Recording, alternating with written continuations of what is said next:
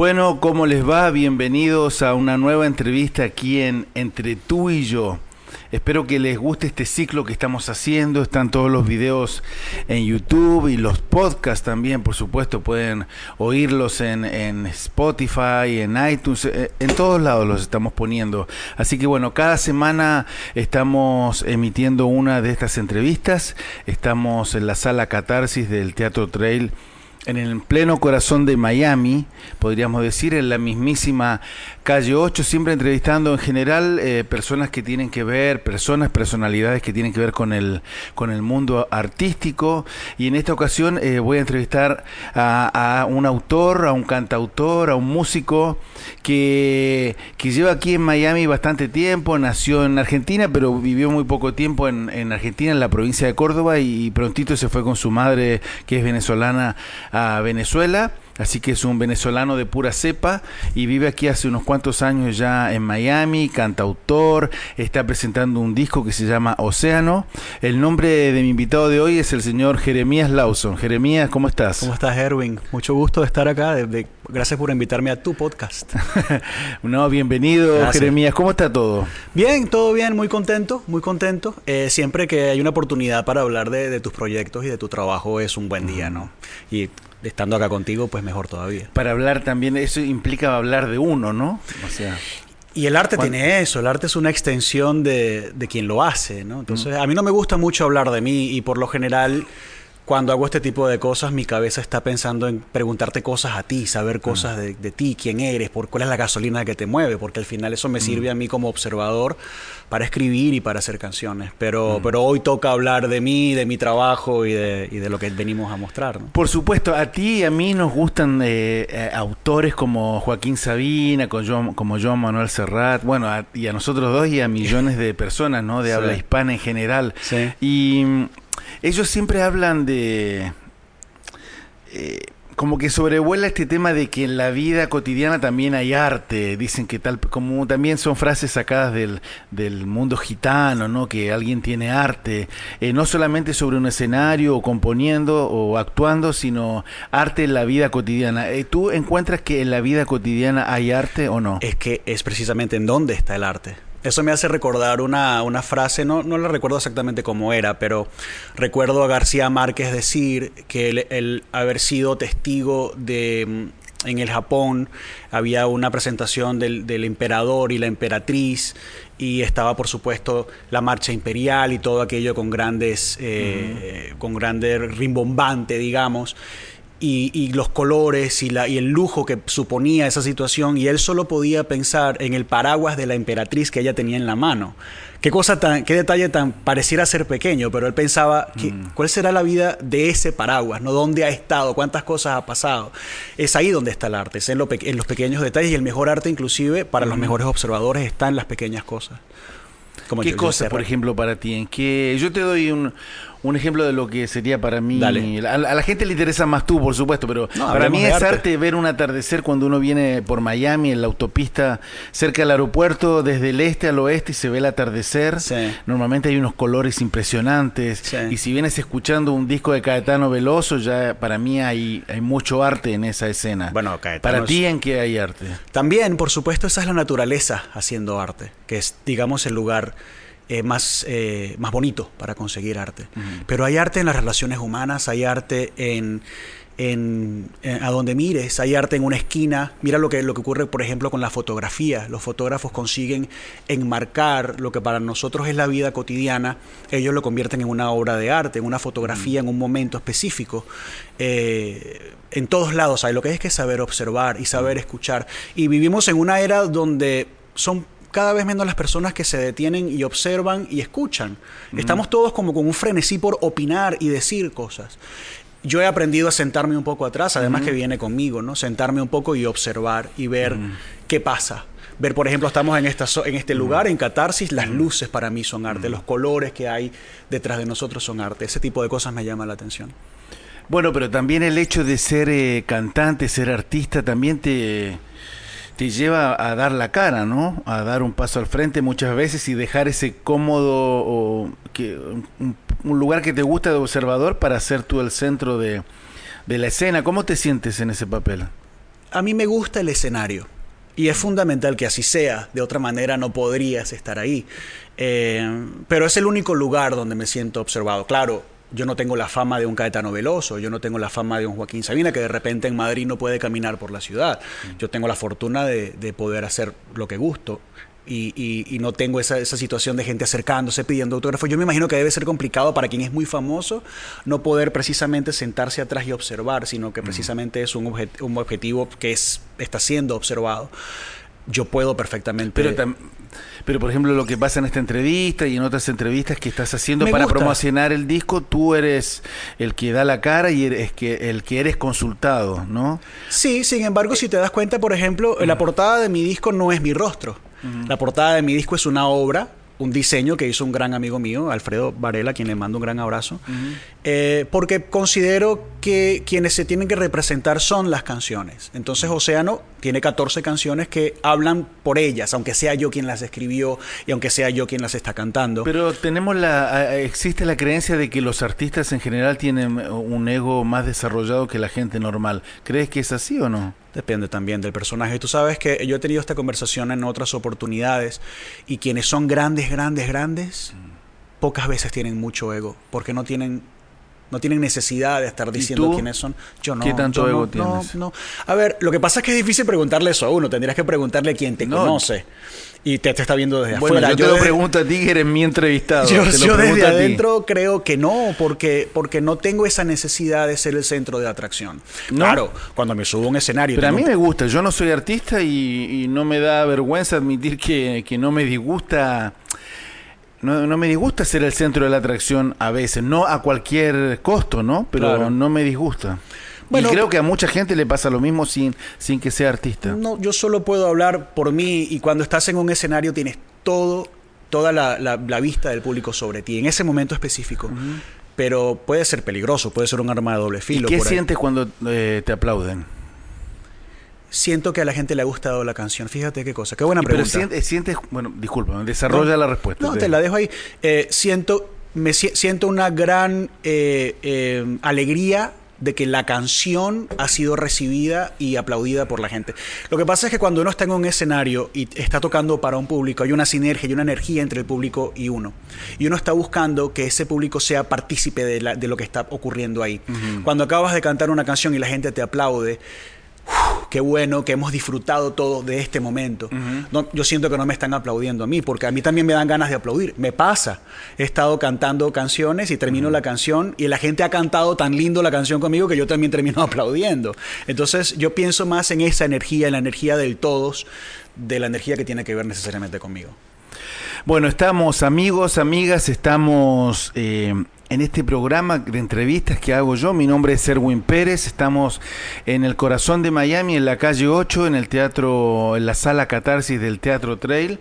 En esta oportunidad estoy conversando con el cantautor Jeremías Lawson, que, que como ocurre con muchos cantautores son algo más, ¿no? No son unos simples músicos, eh, sin que tengan nada en contra de, de, un simple músico o de un instrumentista, sino que son versátiles. Él, por ejemplo, además de que ha hecho un disco precioso que hemos mencionado que se llama Océano, búsquenlo, Océano, que tiene eh, una producción increíble, unos músicos todos de, de elite aquí de Miami. Él también eh, ha escrito, eh, ha presentado un libro y está escribiendo el segundo, escribe poemas, ¿no? Sí, Así que eres, eh, ¿nunca has dado clases de música o...? No. Porque creo que tienes un bagaje de, conocimientos, de cultura, como que podrías enseñar algo de lo que sabes. ¿Sabes qué me pasa? Que como yo aprendí, por ejemplo, a tocar la guitarra, tocando la guitarra, no con un método, sino cantando canciones. Cada vez que viene alguien a decirme, oye, me gustaría que me enseñes a tocar la guitarra, lo que hago habitualmente es enseñarle dos o tres canciones. ¿Cuáles son las canciones que te gustan? Bueno, a mí me gusta Shakira. A ver, cantemos una canción de Shakira y se la enseño y después lo dejo que vaya. Ah. Eso no es un método. O sea, eres autodidacta. Yo sí, siempre fui. ¿Y eso viene en la sangre? ¿Viene por algún pariente? ¿Sabes de alguien de tu familia que le guste? Casa, en mi casa, mi abuela canta boleros es una gran cantante. y, yo siempre he contado que en las paredes de mi casa, de un lado habían muchos libros y de otro lado habían instrumentos musicales. Y ahí están los elementos de una canción, la palabra y la música. Entonces, cuando uno crece en un sitio, había un órgano eh, instrumentos de percusión. Cuando creces en un sitio así, tienes las herramientas a la mano y simplemente escoges la que más te gusta. ¿no? Yo agarré la guitarra y no la solté más nunca, ha sido mi compañera por toda mi vida. Jeremías, ¿desde qué año vives en Miami? Desde el año 2000. Desde el año 2000, hace bastante tiempo ya, ¿no? casi 20 años ya. Mm. Volviendo al tema de los cantautores, que bueno, es, es lo tuyo, ¿no? Lo principal. ¿Es un peso tener eh, a estos eh, gigantes como Joan Manuel Serrat, Joaquín Sabina? ¿Hasta qué punto los amas y hasta qué punto no los quieres ni ver? Que no, afecten tu obra. Los amo con pasión desenfrenada, son los maestros. Además estás nombrando a los, a los dos mejores probablemente. Después vienen Drexler, Arjona, Ismael Serrano, otro montón de, de, cantautores, pero ellos son Dios y el diablo en la tierra, siendo Dios Serrat y Sabina el diablo. ¿no? Yo no, no me pesan, al contrario, aprendo. Eh, me doy cuenta de la distancia que hay y no, y no me molesta. Los escucho, aprendo de lo que dicen. Hago un ejercicio que te parecerá extraño, que es que veo muchas, escucho sus entrevistas. ¿Cuál es la gasolina que los mueve? ¿Por qué opinan como opinan? ¿Por qué escriben como escriben? Entonces, al contrario, son, son, son dos faros que nos están abriendo o nos han abierto el camino a todos los demás para también escribir canciones. ¿no? trato de escribir una canción como Serrat, no lo podría hacer, pero estoy haciendo exactamente lo mismo que hace él, que es tratando de escribir la canción más hermosa del mundo, que ha de ser mediterráneo, seguramente, y que yo no la voy a poder escribir, pero en mi intento hay 14 canciones en Pero tienes que olvidarte de esos personajes, porque eh, Drexler, eh, Serrat, ellos son ellos, tú eres tú. Sí, no, yo no escribo. ¿Qué tienes tú de especial? Eh, la gente, por ejemplo, a la que le gusta el género de cantautor, ¿en qué tú dices, bueno, pero yo aporto esto de diferente? va a sonar egocéntrico, pero no tiene nada de egocéntrico. Hay, solamente hay un Jeremías Lawson. Soy el mejor siendo yo, con mm. todas mis falencias, con mi remillete de virtudes. Serrano puede ser yo, y yo no, yo no concibo la música o el arte en sí como una competencia. Eh, ¿Y qué tiene? ¿Y qué tienes? ¿Y, Jeremías Lawson qué tiene? De... Una pasión desenfrenada por el arte, por la música, por la palabra. Por eso me gusta escribir. Eh, y la necesidad imperiosa de, cantar lo mejor que pueda y de adentro las canciones que me salen. Yo soy un enamorado de las canciones, entonces él también seguramente, pero, pero yo las hago a mi manera. Bueno, Jeremías, eh, hablemos un poco del disco y luego del libro, ¿no? Que ya, eh, como para ir ya cerrando la conversación un poco, ¿Te ha tocado, estaba pensando que te ha tocado, eres de la generación a la que le tocó este, este problema de la piratería, del 9-11, lo que afectó a la economía, al mundo artístico, lo del 9-11?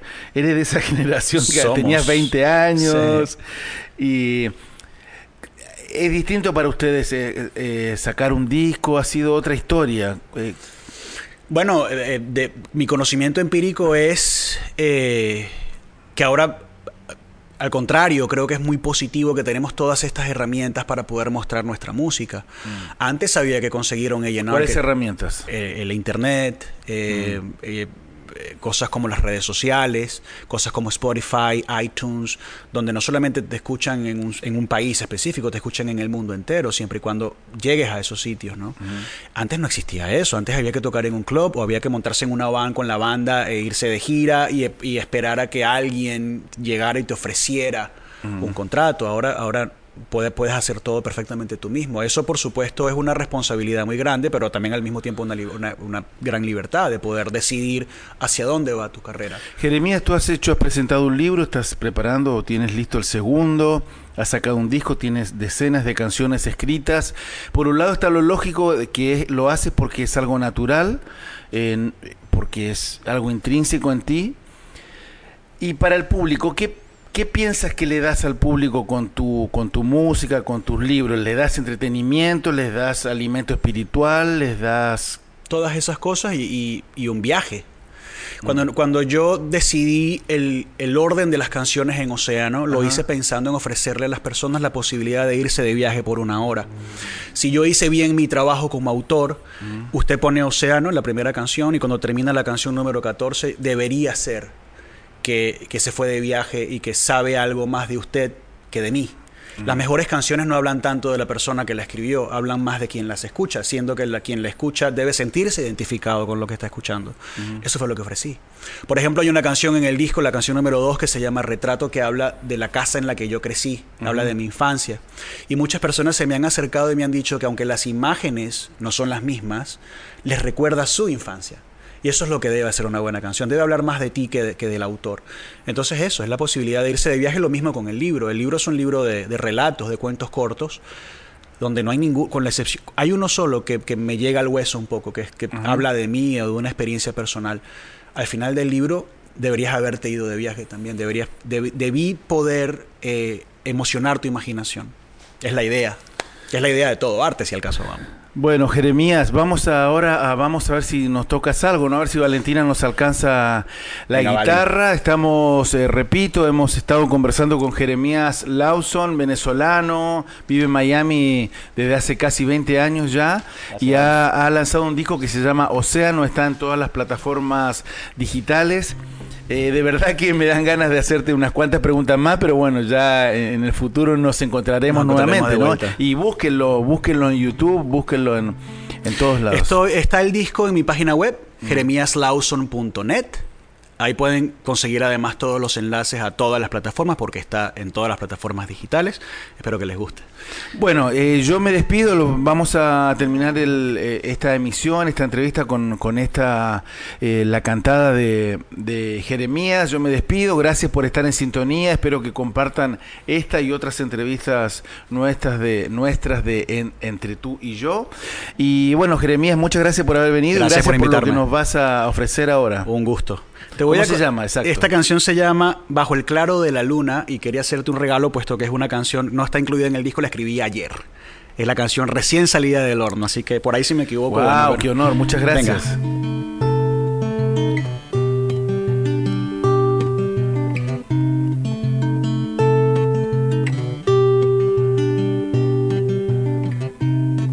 Bajo el claro de la luna, las lechuzas beben miel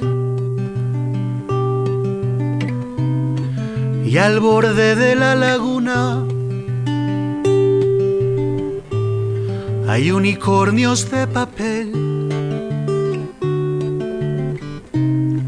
Cantan peces de colores,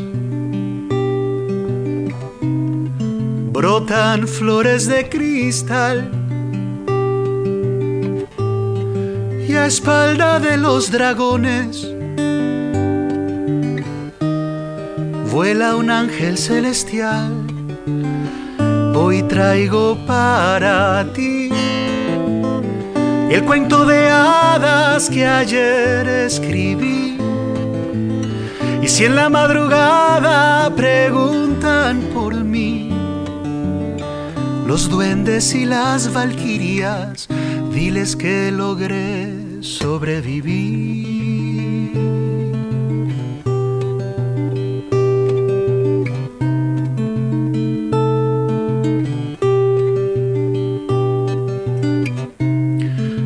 el claro de la luna.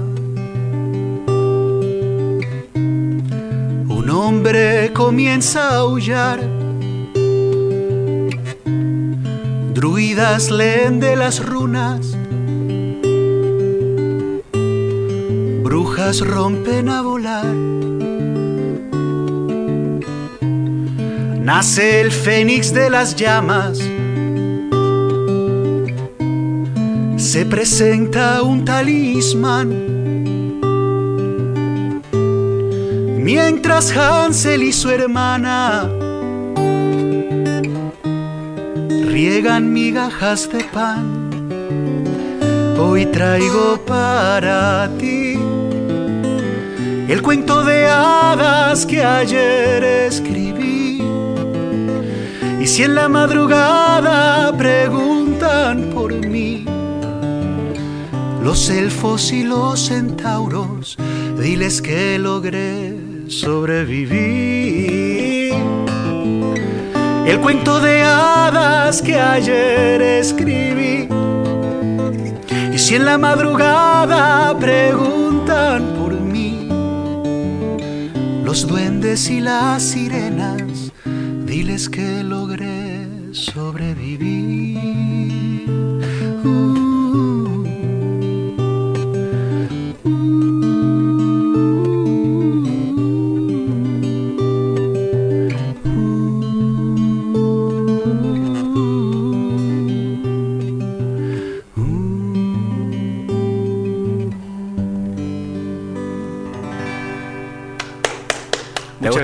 Gracias a ti. Muchísimo. Nos vemos la próxima. Gracias Dale. a todos.